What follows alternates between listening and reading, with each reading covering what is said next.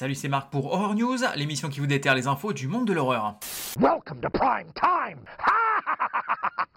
Le réalisateur John Carpenter pourrait revenir à la réalisation filmique puisqu'il a teasé lors d'un question-réponse récent qu'il était tenu au secret mais qu'il se pourrait qu'il réalise une suite au classique de 1982 The Thing. Rappelons que sa dernière réalisation remonte à 2011 avec le film The Ward. Alors je sais pas pour vous, mais moi étant un grand fan du monsieur, je suis surexcité. L'acteur Clint Howard, notamment connu pour des films comme Messe Noire, préparerait la suite de la comédie horrifique Ice Cream Man, sortie en 1995. On y suivait un psychopathe lançant son business de crème glacée à la recette pour le moins particulière. Le compositeur Harry Manfredini, compositeur attitré de la saga Vendredi 13, a confié lors d'un événement récent qu'il allait commencer à travailler sur la musique d'un nouveau jeu vidéo Vendredi 13, alors qu'aucun projet de ce genre n'a encore été officialisé. L'info serait donc à surveiller, mais il a partagé que ce nouveau jeu se voudrait plus réaliste que les précédents. Le prochain film du réalisateur Takashi Miike, intitulé Lumberjack de Monster, nous propose une bande-annonce nous montrant la violence du métrage.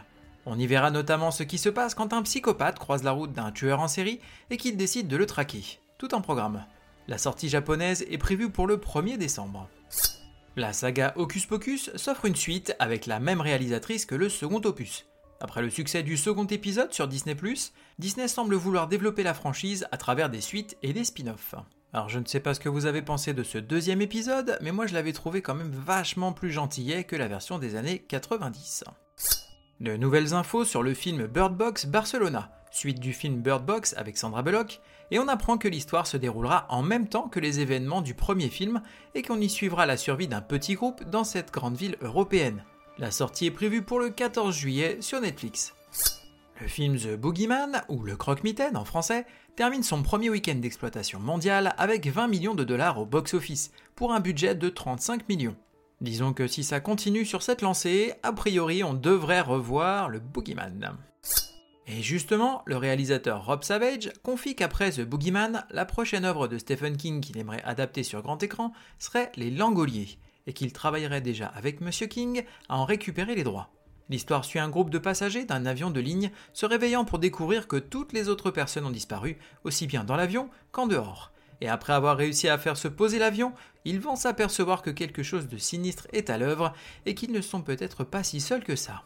Cette nouvelle avait déjà été adaptée en 1995 par le réalisateur Tom Holland, notamment connu pour avoir fait Fright Night ou Vampire vous avez dit Vampire en français, sous forme d'un téléfilm en deux parties.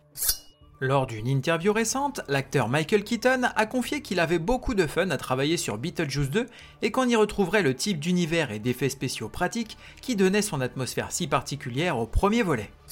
La série de documentaires In Search of Darkness va être déclinée en livre. On y retrouvera plus de 200 films et il se veut être le livre ultime pour les fans d'horreur des années 80. Les précommandes sont ouvertes jusqu'à la fin de l'été pour une livraison début 2024, avant une sortie globale prévue pour automne 2024. Marvel Comics va nous proposer une mini-série de comics en 4 numéros opposant le Predator à Wolverine dès septembre. On y suivra un Predator prenant Wolverine pour cible à travers différents lieux et époques pour gagner l'ultime victoire ou une mort glorieuse. J'ai vu l'exorciste 2747 fois, à chaque fois je me marre comme un bossu Côté cinéma, on va avoir The Blackening au cinéma US. Ces amis afro-américains se retrouvent le temps d'un week-end en forêt. Ils sont alors pris au piège dans leur cabane avec un tueur. Est-ce que leur connaissance des codes de la rue et des films d'horreur les aideront à rester en vie? Sortie prévue le 16 juin, date US. Je suis Buffy, la tueuse de vampires, et vous? Côté VOD, DVD et Blu-ray, on va avoir Fear the Invisible Man en VOD. À la fin des années 1890, une jeune femme britannique donne un refuge à un ancien collègue de l'école de médecine, un homme qui s'est rendu invisible.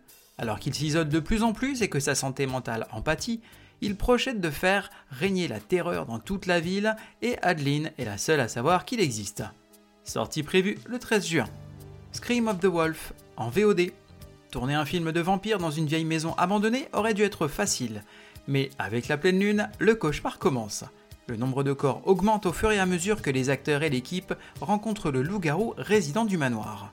Sortie prévue le 13 juin. Je hais les gosses. Côté streaming, on va avoir Les Bonbons du Diable sur Shudder. Un artiste et sa famille s'installent dans la maison de leurs rêves. Des forces démoniaques se mettent peu à peu à envahir les tableaux du peintre et à devenir une menace pour ses proches. Sortie prévue le 12 juin. Captive sur Tubi. Un groupe de fêtards entre par effraction dans une maison afin d'y faire une méga fête, avant d'y découvrir un homme captif retenu dans le sous-sol. Sortie prévue le 15 juin. Jagged Mind sur Hulu. Quand Billy commence à voir une mystérieuse nouvelle petite amie, elle commence à souffrir de blackout et d'étranges visions, lui faisant revivre les mêmes moments de sa vie en boucle. Sortie prévue le 15 juin. Willard sur Shadows. Un homme solitaire et mal dans sa peau, menant une vie misérable entre la maison familiale et un travail inintéressant, se découvre un jour un étrange don de séduction auprès des rongeurs qui habitent les fondations de sa demeure.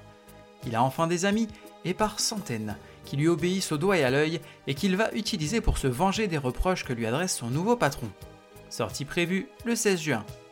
Ben sur Shadows, suite du film Willard dans lequel Ben, le chef des rats tueurs qui écument la ville à la recherche de chair fraîche, va se lier d'amitié avec un jeune enfant, Danny. Sortie prévue le 16 juin. Play Dead sur Tubi. Alors qu'une jeune femme s'introduit dans une morgue pour y récupérer une preuve, elle va découvrir que le médecin légiste utilise le lieu pour un business inquiétant. Sortie prévue le 17 juin. Ils sont les enfants de la nuit. Côté série, on va avoir The Walking Dead, Dead City sur AMC et OCS. Quelques années après qu'on les ait laissés, Maggie et Negan sont forcés de faire équipe pour se rendre dans un Manhattan post-apocalyptique coupé depuis longtemps du continent. La ville en ruine est peuplée de morts et d'habitants qui ont fait de New York un monde anarchique, empli de terreur où ils vont devoir chercher le fils de Maggie. Sortie prévue le 18 juin et le 19 juin sur OCS. Michael Myers will be executed tonight. Evil dies tonight. Côté livre, on va avoir Haunt You to the End, en comics chez Topco. Dans un avenir pas si lointain, en proie aux catastrophes climatiques et à l'instabilité mondiale, un milliardaire excentrique et son équipe, un journaliste en disgrâce, un médecin radical, un démonologue de la télévision et une escouade d'entrepreneurs militaires endurcis ont entrepris de prouver l'existence d'une vie après la mort. Mais même si leur mission est un succès, la vérité derrière le lieu le plus hanté de la Terre n'est peut-être pas la révélation réconfortante que le monde espère. Sortie prévue le 14 juin, date US. Oblivion Song, tome 6 chez Delcourt. Il y a 10 ans, 300 000 habitants de Philadelphie ont soudainement disparu, happés vers une autre dimension dans laquelle ils tentent de survivre face à des monstres gigantesques. Le gouvernement a abandonné les recherches, mais Nathan Cole, lui, poursuit pourtant les missions de sauvetage afin de ramener des survivants. Mais sont-ils vraiment tous prêts à revenir Et que cherche vraiment Nathan? Sortie prévue le 14 juin. Marvel Zombie en comics chez Panini Comics. Sur une Terre étrangement semblable à celle de l'univers Marvel, un virus a transformé tous les plus grands super-héros du monde en monstres anthropophages. Sortie prévue le 14 juin. Bryn Mawr en comics chez IDW. Mark Turner, récemment divorcé et nouvellement sobre, retourne dans sa ville natale de Turner Island dans l'espoir d'y reconstruire sa vie et de raviver une relation avec sa fille. Prévoyant de rénover l'église délabrée de la ville, ses projets vont s'effondrer alors qu'il rencontre l'hostilité des habitants et se retrouve empêtré dans un héritage sombre et sinistre d'intrigues remontant à l'époque où l'île était la première nommée d'après ses ancêtres. Enfermé dans une bataille contre des forces maléfiques, Mark doit s'efforcer de découvrir la sombre histoire de l'île tout en se protégeant lui et sa fille. Sortie prévue le 14 juin.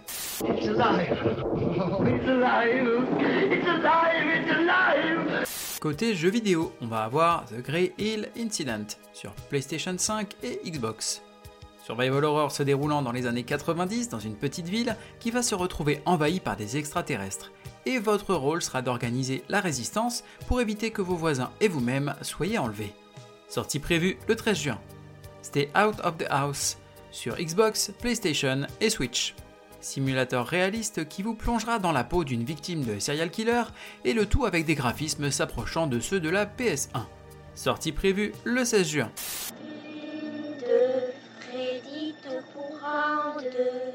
Le saviez-tu? Dans le film La Nuit des Morts Vivants de George A. Romero, film qui créa la figure et les règles du zombie moderne, le mot zombie n'est jamais prononcé. On y parle plutôt de ghouls, qui ne sont pas exactement les mêmes créatures. Merci à vous d'avoir suivi cette émission. Je vous invite à me suivre sur les réseaux sociaux, Facebook, Instagram et même YouTube, à me laisser des commentaires, des avis ou m'envoyer des messages. Je me ferai un plaisir de vous répondre. Vous pouvez également vous abonner et mettre des avis ainsi qu'une note sur les différentes plateformes de podcast, que ce soit Apple, Spotify, Deezer, Google Podcast, afin de m'encourager et d'aider à faire connaître le podcast. Il ne me reste plus qu'à vous souhaiter bonne semaine et bon frisson.